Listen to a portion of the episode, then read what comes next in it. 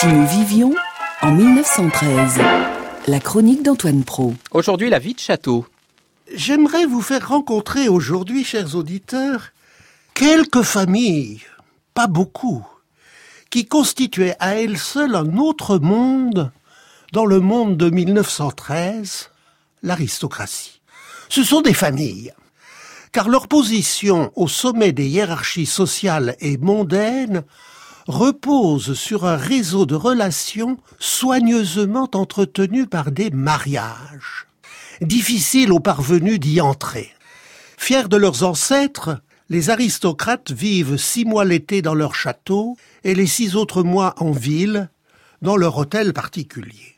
Servir la République contrarie leurs convictions, et l'on n'en rencontre guère que dans la diplomatie.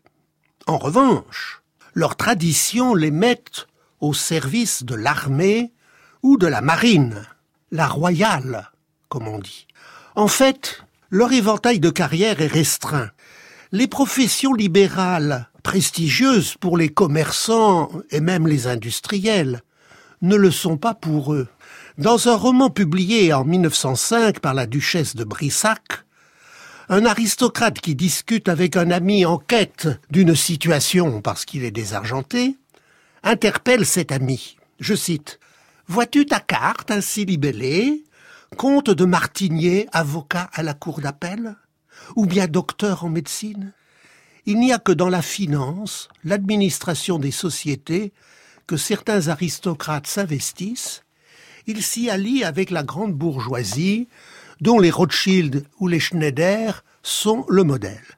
Ce milieu socialement fermé est souvent très international, parce que du fait des mariages croisés, il y a des cousins en Autriche, en Angleterre, en Écosse et ailleurs.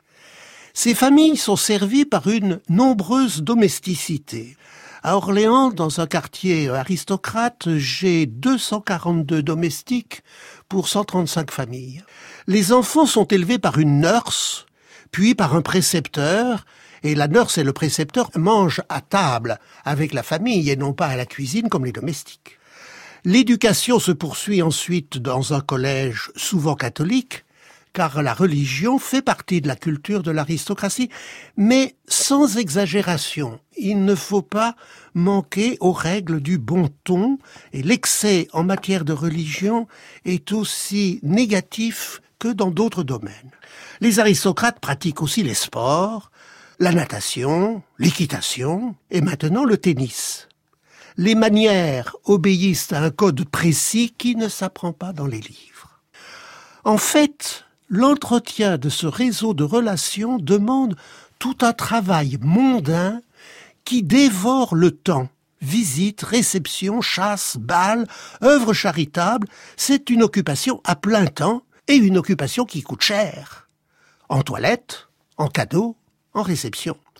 En 1913, si l'aristocratie financière prospère, l'aristocratie ancienne est en déclin. Elle maintient un style de vie très onéreux alors que les revenus qu'elle tire de ces grands domaines reculent du fait de la dépression agricole. Elle ne résistera pas au bouleversement de la guerre et à l'inflation, mais elle a laissé pas mal de traces.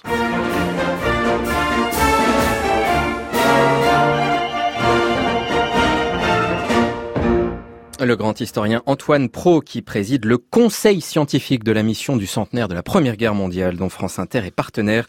Demain, dans sa chronique, il sera question de la question justement religieuse.